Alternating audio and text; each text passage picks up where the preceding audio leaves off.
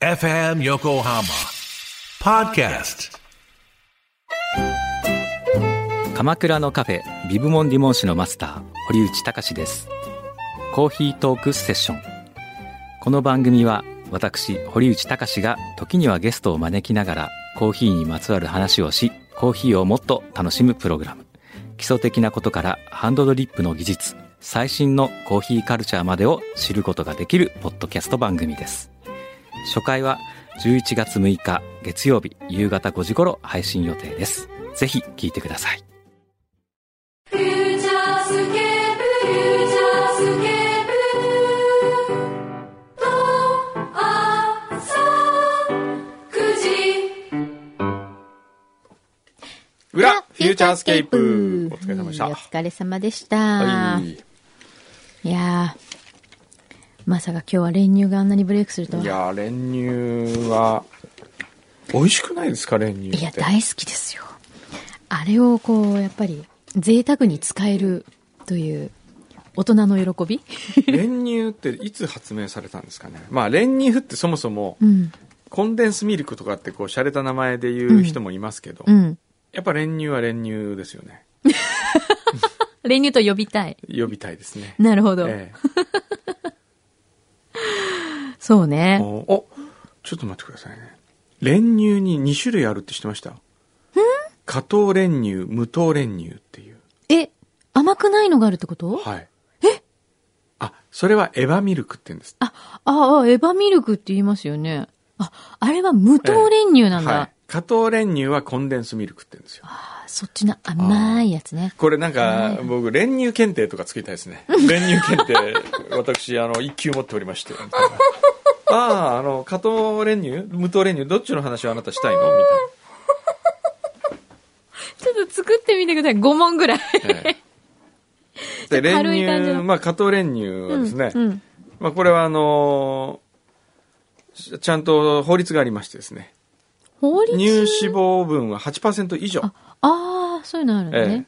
え、乳固形成分28%以上うんすべての糖分58%以下にしなければいけないですねへえ。で一般的な製法というのはほう、原料の牛乳に砂糖を加えて煮詰めほう。そしてこう液体に光沢が現れたら加熱を止めて冷却してしばらく寝かせた後に缶やチューブに詰めてるんですよなるほど。これあ今、のもうそのまんま読んでるだけですけ ど、今、ネットを見てまんま読んでまあるウだィけキペディアをそのまま読んでるだけなん ですえ、じゃあ、牛乳にお砂糖を加えて煮詰めると、うんお家でも作れるってことまあそういうことですねそうなのか なそう先生。そうまあそうだね練乳先生。そうですね。まあこれはでもね、最初にあの1856年にね、アメリカのあのゲイル・ボーデンがうん工業化に成功して製品として売り出したんですよ。ほー。まあでも最近の製品ってのは加熱殺菌して出荷されてるから、ええ。まああの1835年当時とは、あの、イギリスのニュートンが最初考案した時とは随分違ってるでしょうね。なるほ ど。全部受け売全り。 部、全部ウィキペディア。ウィキさんっていう、ウィキさんっウィてキちさゃん。んウと。ィキさん。ウええ ィッキーさんみたいですウィッキーね。さん。ウィッキーさんいいですね。あの、フューチャーの新キャラ、ウィッキーさんで。ウィッキーさん。さも自分が知ってるように、 ただウィキペディアを読むウィだキペけ。 え、でも、最初になんでそれ作ろうと思ったんですかねその、なんだっけ何さんだっけなんちゃら。ああ、 いニュートンうん。おうニュートンは、あのー甘いものこれも好う単き純なんです。何もうきっかけは単純で、うん。えーあちちすいません、そこは書いてなかった。ウィッキーさん。ウごめィッんなキさい。ーさんお願いしますよ。えーっとね、ウィッちキょっーさとん違う、まあ、それとはし違う視点のことを言わせてもらうとね、はい。牛乳にはい砂糖を加える、まあ、加糖練乳はですね、はい。決して甘いものを作りたいというのが最初の目的じゃないんですよ。え、そうなのええじゃあ何あのー液体化した諸糖をですね、はい濃厚にすることによって細菌の繁殖を防ぐんです。ほうそして保存性を高めるためなんですね。ほーんそのために、あえて砂糖を入れるんです。ほーん。じゃあ牛乳を長持ちさせるってこと乳、乳成分 をうーん、まあそう、理解 してる。ウィッキーさんまあそういうふうに理解していただいてもいいかもしれませんね。 ああ、なるほど。わ、えええええかりましえた。そうですね。へえ、そうなんだ。なんか本当無償にちょっと缶の練乳買おいー、買って帰りたくなるわ、こあれー。これ、すごい面白い話していいですか何ですかウィッキーさん。 ウィッキーさんお願いします。これは、すごい面白い話しちゃっていいです かもったいぶらない で。ウィッキーさんお願いします。先ほど僕あの、練乳をはい。世界で初めて商品化した人はいの話したと思うんですが、はい。 1856年ですよ。はい。アメリカの、まあ、ゲイル・ボーデンがうん。工業化に成成功したんですね。はい。ゲイル・ボーデうん。ン。なんかこう、聞き覚えないで すかもしや、もしやあのボーデンレディ・ボーデンレは。ディーボーデン加藤練乳を工業化したゲイル・ボーデンが由来となった。そうなんだ。はい多分全く関係ないですよ。だから、あ、その名前を。名前は、レディー・ボーデンはゲイル・ボーデンから来てるんですよ。来てんのええこれちょっと、ちょっとそれす練乳、ごい。練乳検定一級ですね、これは。そうだえね。えちょっと待って、ちょっと何なんじゃこりゃなんか来ました、今。これ何ですか何森永ミルクが出ている、はい。たっぷり飲めちゃう練乳オレというのが出て ます。憧れの味わい。森永練乳オレ。このコピーがいいですね。この甘さ独り占め。いやーたまんないこれ何え、これこれね、売すでにってう、んのこういうものが売ってるってことですよね。え、オーレっていうのは何コーヒーとか入ってるわけじゃないの練乳オーレっていう名前で、うん。これ練ちょっと乳が飲めるってこと。森元の永の人、来週、もう練乳のこと だけに特化して練乳そう。そう練乳係の人に お願いしたいんですけど。あれ来週も練乳どころか何今、練乳どころか、来週も連休ですよって言ってるよ。あの、ん誰か、なんかね。最近仕事手抜ける人が言ってるよ。 この番組を放置してさ、なんか他のとこでうん仕事してなるん。かね。まあそういう態度だったら、ん僕もそういうい姿や勢いでややいらやせてもらいやいやいまいやすいやいやちょっとやめてください。やめてください。僕も、それでね、ディレクターがこの番組に力抜くって言うんだったら、うん悪いけど僕も力抜かしてもらいますよ。ちょっと待って。最初、ええすっごいそんな力入ってる入ってる感じだったね。もっと力抜もかっしてもと、らいやますよ。めてどうなるんだお願いしますよ。え、ね、練乳オレっていうのは、うん本当に練乳だけなの練乳オレはですねう、ん。どんな飲み物、えーちょっと待って。練乳オレ、森永。この牛の顔がたまらない、こまれすごいたじ。ゃん、練乳オレ。かわいい。この、本当に練乳だけなのでも、いわゆるその練乳オーレっていう名前からしてそのコーヒーが入ってるかじゃないんだ。その練乳を味わうための飲み物なんだ、これ。えー、練乳オレは書いてないね。たまらんね。ちょっと飲んでみたいであ、すね。でもロケットニュースに出てますね。もうこれ、もしかしたら販売中止になってないかな。嘘。 2011年のでも見たことないんだけど、練乳オーレ。練乳オレ。どこに売ってるんだろう。ねえ。あれ、チャコいいなくなっちゃったいるこれ通じな、チャコのやつが通じなくなっちゃったね。 Wi-Fi が。 Wi-Fi あ、でも、あれなんだね。んこの森永、森永から出してる加藤練乳って、作ってんの熊本なんですね。え、本当ですか熊本乳業株式会社ってとこあ作っ、てるそ熊れ本市。は、だってそマジうん。販売してるのは森永乳業ですけど、えええ作ってるのは熊本乳業株式会社ってとこえですよ。マジちょっと、来週、熊本乳業の人に、とーんちょっと待って、ちょっとちょっと、 また来た、なんか、まなたに来なにたよなになになに森永、とろーり練乳ライクなプリン。までこれじゃないですか。これも、とろーり練乳ライクなプリン。あ、この甘さ独り占め。憧れの味わい。ちょっと、ええいっぱい練乳シリーズ出てるってことですね出。てるじゃないですか。来たね。来たよ。練乳の時代がね練乳の時代 私たちが遅いのかうな、んこれ、こんな今、今更って多今更分、鼻で笑われてる気がするうんけど、あ、あれ売れなかったんで中止ですって言われる と。寂しい。でもほら、練乳自体は売れ、売り続けてるわけじゃないですか。ええ、え基本え。的なこの練乳はね。いいいね。ちょっと一回、ちょっと練乳祭りしたいですね、これね。そうですね。ね。チッチフェスね。父フェスっていう名前がもう練乳じゃないね、もはやね。いやーいいねそうですね。ね、ちょっとほら、熊本の応援にもなるかもしれないから。うんちょっとこれ、マジに聞いてみてもらってもいいですかね。ねえ熊本乳熊業さん。本乳業さんは、ねえ他にで何、も何阿かつ蘇いてかるな、の熊本乳業。どこ熊に本市うん。だって、東区っていうのああ、東区。これなんていうもの鹿に帰るに、鹿に帰る鹿に帰るっていう字に、うん。瀬戸内海の瀬っていう 字。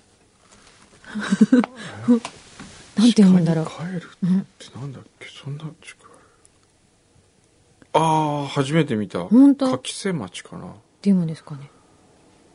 え。そうですか。ね。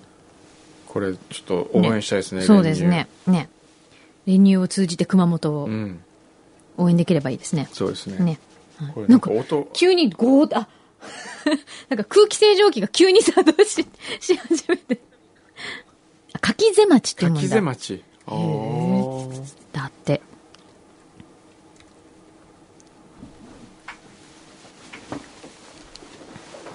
あ、なんかね、厚木のゆきちゃんがね、うん。くんどうさんの吉田カバンの申し込みも、ええくまモン募金箱の申し込みもネットの中ということで、パソコンやスマホに疎い私は全部娘にやってもらいました。あ あ。ありがとうございます。ありがたいですね。で、今日 F 横の公開放送で募金するそうだけど、毎回募金箱置いたらいいんじゃないかなと思いますって言ってくあれる。りがそとうう、ございます今日ね、ご無沙汰でね、この後ね、小田原のダイナシティで、ええご募金箱置いてくれるってことなんで。そうですね、ね引き。続きね、そういう、あの、ご協力いただける方も。今ですね。大歓迎なので熊本募金箱550万円ですね。ああ、すごい。私昨日見た時確か5、えっ、と、510万円ぐらいだったんですよ。もう着々と増えて。あのそうですね。んあの、この募金でもいいですし、まあ何でもいいんですよ。うん別にこれでいっぱいあるからっつって、うんじゃなくても、うん何らかのこう思いをそうですね。寄せていただけるとそうですね。嬉しいですね。うん。あの、ほら、その人が得意なこととか、はいその人が興味のある分野とかから、こう、入ってもらえるっていうのが多分一番いいと思うので。そうですねうん、はいね。まあ僕はどっちかというと募金集めはもうこれでうん他の方に任せるって言ったら変ですけど、うん。もっとこう前向きな気質を作るような、うん。なんかそのなんていうんですかねこれをきっかけにうん。 20年後30年後振り返った時に、うんあの時の熊本の地震あれがあったから熊本県民ってこう変わったよねとかうん。あれがこう強くなったよねあれからみたいに言われるようう。なん機運、まあじそれをなんか作りたいですけどねそうですねこんな時だからこそ、うん。ね。でもそれが、こう、どんどん、熊本の方だけじゃなくて、えやっぱり全国の力になっていくっていうか、うんそうそうそうね、それが広がるから一番ねうん。でその時に初めて熊本に暮らしてる人が喜びを感じるわけですよ、うん自分たちがその何かきっかけとなって、うんこれが全国に広がったと、うんあれ俺たちやったねみたいなうん。やっぱり頼られてこその人は喜び生きがい感じますからそうなんねですよね。だからやっぱり、あのね、東日本大震災の時もそうでしたけど、ええやっぱりこう、忘れられちゃうとか、ええそのやっぱりなんだろうな、その必要としてもらうところがないっていうふうに思った瞬間にやっぱりすごく、皆さん心もとなくなっちゃうっていうかそうでね。すねん。毎日どうしようってなるから、そこの気持ちをこうサポートしていくっていうかね。え私たちもでも結果的にサポートされるっていうことになるんだと思うんで、助けてもらうっていうね。そういう関係ができると一番いいですよね。そうですねん。えあと明日ね、うんあの夜熊本のテレビ局でうん1分間メッセージをちょっと流すんですよ明日。明日はのい日曜日、うん5月1日日曜日の夜もう熊本限定で見られるんで熊す。本県うんの民放4局でおーはい。流すんですけど、はい。普通そういうのって、うん例えばあの時間かかるんですよねそうだよね。調整するのにうん。で結構時間かかると思いますよそうなんで大体でもそういうのってえー代理店が、うんお大きなスポンサーがいて、うん。代理店にお願いして代理店が枠調整して、うん。それでここを開けて、うんでバーンと CM をなんか話題性になるのを打ったりするんですけど今回は、うん。あの熊本のある局の社長さんに、まあ、僕直で電話してはい。 「お願いしたいんですけど、メッセージ映像をうん。熊本に送るんで、うんこれをテレビ局で流してもらえませんかと、うん。できたら4局同時一斉放送おー。すると皆さんにも伝わりやすいんでどうでしょうかと、はい。まあ、NHK まで含めた5局同時、で NHK はどうしてもニュースの時間帯であったりとか、うん。まあ無理だったんですよね、うん CM 枠もないし、うんでも熊本の4局はうん。力を合わせ、うんライバル局が力を合わせですねう、ーん。同。じ枠をうん。開けて同じ時間帯それがまずすごい、それ。がうんなんかねそういうでこれにまたこの新聞社が、はい熊熊本日日新聞という熊本で最も購読者数の多い6割7割ぐらい熊日じゃないですかねへ熊本えは。うん。でそこも賛同してくれて、はい。えーテレビ欄にこう書いてくれたりしてあ、じゃあ、こうやってもう全部曲ぶち抜きぶち抜で、きで同じ、あの出るラジほんテレビ欄のところ本当はうん僕が本当にお願いしたかったのは、うん縦読みってあるじゃないですか今はい。よく、うん、はい。野球の中継のうん縦に読んどくと「頑張れ」なんとかになってるうみたいな、ん。あれの横読みをやりたかったんですよ普通にうわーずーっとこう難しい超えて長いタイトルで横一本っていう、はい。でもそれは、えー難しいと、うん正直、それ難しいね。えーなのでうん。あのちょっとできなかったんですけどね、うん。でも、ぶち抜きなんて、え最近見たことないもーん。見たことないでしょ昔のうん、行く年来る年以来見たことないかもっていうぐらいの。えーねまあ1分間だけですからねえ。でも1分間もですよ、それ。えーえーまあそうで考すえねたら。だからもし熊本でうん。あのこの「裏フューチャー」聞いてる方はですね、うん明日の夜うん。 8時53分から、うん。ちょっと見てみてください、はい避難所とかにもテレビあるのかな避難所の皆さんに見てほしいですねねえ、本当ですね。ええなんかもしあの、お知り合いの方がいらっしゃったりとか、ええあの、熊本のね、近くお住まいの方とかいらっしゃったら、ぜひ、これ今聞いてたら、そうですねうん、教えとてても差し上げてください。勇気につながるんじゃないかなうんといううん。 60秒なんで、はいぜひ見てくださいそうですね。は。はいいでも、あの、そういう、なんだろう、じゃあやりましょうって言って、うんすぐ動くっていう、うんそのアクションの速さは、本当に必要ですよね。必要特にこういうその大きな災害が起きた時って、ものすごい必要な力ですよね。ああとその、メディアメディアがうん。やっぱりその姿勢を見せるってのって、うん世の中の人になんかそうだまとまろう俺たちみたいな気にすると思うんですうよ、ん。だからそれがいいなと思いますねそうですね。ええなんか、最近こう、マスコミって、ええなんかこう、ちょっと嫌なニュースとか、えなんかこう、ちょっと負のパワーみたいなそとうそうそうこ多いけど、うんうん実はそういう力ちゃんとあるんだよってないうん、見せてほしいですよね。そうあの今こう嫌な種がうん。大きく拡散する時代になってしまったじゃないうですか、ん。ねそれをまあウイルスだとするならば、うん善のウイルスでうんそれを、あが目立たなくなるようなうんぐらいね、そうね。えーうんなっていくといいなと思うんですけど本ね当ですよね。その、まあ、一つというかね、になりそうなんで。えーそうですねでも、あれだね、せっかくだからこういうのがあるよっていうのを、え全国の人にもまた見てもらいたいですね。後日でもいいから。ー後日でもねねうんそうですねねうんでもきっとどんどんこう、まずいろんな形で広がっていくんだろうな、そこの、うんまあそこに生まれたそうですよね力がね。ええそうですねねやっぱり一番被害の大きい熊本にあえて今回はもうん。う。うん限定してうん。作ったんですようね、ん。ね。まずそこのね、皆さんに届くようにね。はいい、いね。少し元そ気うですね、はい、出してもらえるといいですはね。い、まあ皆さんもし熊本にまあラジコだったらねうん。聞けるんですそうだね。でもねこれはもしかしたらラジオ素材でもオンエアする可能性ありますんでああ、なるほど。別日あほうほう後日ちょっと今回ラジオ局の足並みが揃わなかったので、うんラジオ局は入ってないんですけど、うん。まあ、ラジオ局にもお願いえーオンエアする予定らしいので、うん。ぜひあのラジコで熊本の僕最近よく聞いてるんですよラジコで RKK とかああ、そうなんだ。えええ FMK とか聞いてるんですけえどね、えそしたらなかなかねうんいいですよ、それ聞いてるとあ、本当。ええおお。なんかね、フューチャーも繋がれるといいのにね、うんそういうとことね、連携プレーが取れたりするといいんですけどね。そうですね。ねはい、ねあとは。あとは、まあこんな感じで、今日ちょっと僕、写真対決の結果発表っていうのがああら。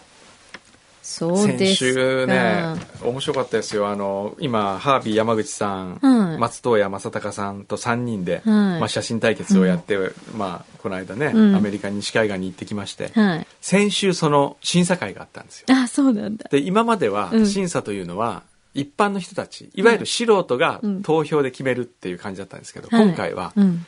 プロ。 プロの写真家、プロの、えーキュレーター、うんえープロのアートディレクターとか、ほーあと写。真好きの佐野史郎さんとか、うんそういうプロの人たちを集めて、はい。えー密室審査を行う。ふーん。僕らの写、うん無記名で誰が何撮ったか言わずに見て、それから選んでいくっていうね。はい。で、それをはい、審査の様子を我々3人別室で見るっていううわロケをやったわけですよ。そしたら、まあ、ハービー山口さんはプロ。ーはい。僕と松任谷さんは素人じゃないですか。はい。で、もう審査員の言うことがめちゃくちゃ面白いんですよ。その、いや、これは完全に、このシャッターチャンス、これプロだからこそやっぱり、ここなんですよ。素人とプロの差とかって言って、松任谷さんが撮った写真を表してるんですよ。ででそれはしかも松任谷さんがあの恋にうん。狙って、うん。えーっとゲイのカップルのモデルを仕込み、はい。えーさも偶然に道を渡ろうとしているところを撮ったかのようにカメラをやや斜めに向けてシャッタースピードを遅くしてブラして撮ってるわけですでこれを見た審査員はみんなこれを撮れるっていうねここがプロとアマの差なんですよで一方で僕が偶然カメラ構えてる時にちょうどいい位置に男の人が通勤途中で歩いていくところを撮ったわけですよ、うんただいかにもそれはモデル用意して仕込みで全部あつらえて撮ったみたいに見えるんだけど それは偶然なの、はいでも審査員は、はいほらこれはこのねあかあか明らかに仕込んで作ったこの写真の撮り方が素人なんですよと かって言われてもうみんな別室で3人で見ながら大笑いしながらあれ違うとかっつって、それはみんなで叫んでたら、違う 分かってないあんたたちとか。それは面白いなという審査があって、はい。誰が優勝したかは我々知らされておらず、はい。今日そのイベントとして、はいあの、何百人か集めて、うんトークショーをやって、はいで、さあ誰かっていう発表する。ドキドキしますね、 これね。ドキドキしますけど、まあね、僕、今回はね、まあわかるんですよ。ほう。僕はちょっとダメでしたね、正直。あ、そうう。ん、あんまりうまくうんうまく撮れなかったっていうかねなんか薄っぺらな写真ばっかりだったあら。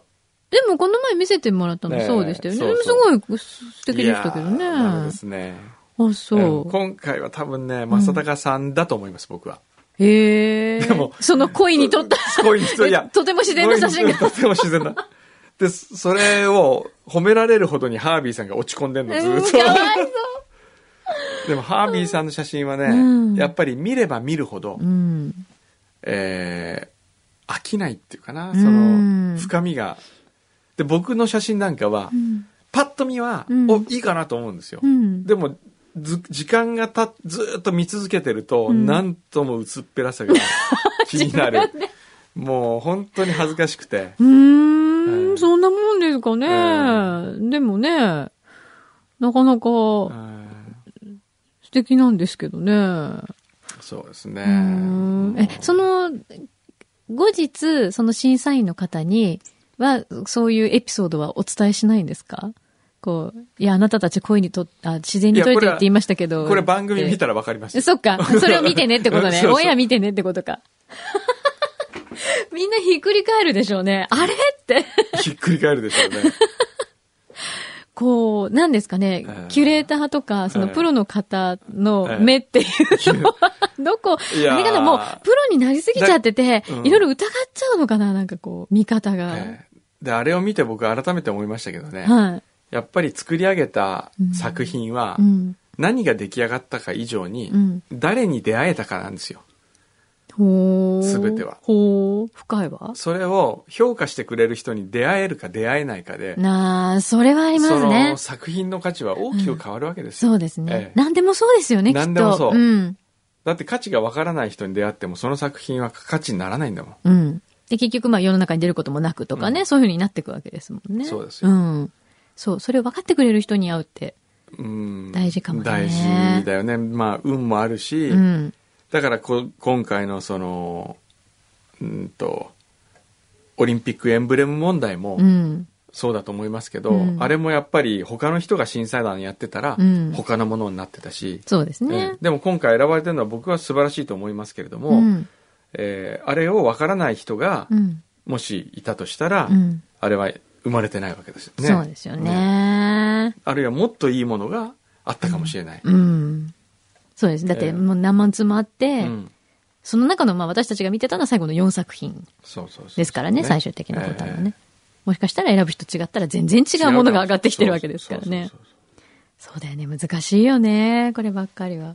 なんかよく言いますよね。あの、オーディションとかでもええ役者さんとか、あほんとあそうの、音楽もそうですけど、うんうんうん私ね、昔その、えっと、あるオーディションを受けた時に、ええ最初にね、プロデューサーの人が来えてえ言ったことがあったんですよ。ええええあの、それはええミュージカルの、ええあの、アニーのオーディシあはいはいョン、はいはいちっちゃい時ね、はいはいはいはい受けた時に、まず、え大部屋にものすごいもう全員受ける人が集められて、ええプロデューサーがやってきて、ええ僕たちはええ孤児を探していますと。おうあの、兄だから、おう孤児院にいる子供たちの役をされておうおうおうおうおうる。だからええ、ここで今日落ちたからといってえ、え落ち込まないでくださいとえ。え僕たちが今日探してるのは孤児の役ではいはいはいす。それに合わなかっただけでうん、あなたたちに才能がないわけじゃないかえ。ら。おーなるほど。だからオーディション頑張ってくださいっていう言い方をしたんなでるほすよ。ど、素晴らしいですね。そう。だから、まあ、落ち込まずにす、まあね、落ちた時はちょっとショックだけど、うんでも別に自分は才能がないとかじゃなういんうんうんし、うんっていうふうに、多分子供たちも傷つかないで済 むじゃないうんそうですかね素晴らしいですね。その親御さんたちもエクねスキューズはね。そうそうそうそう。だからまあえー、そういうことなんだろうなってうん。そこの、やっぱ、タイミングだったりとかそう、ね会う人とか、そこで求められてる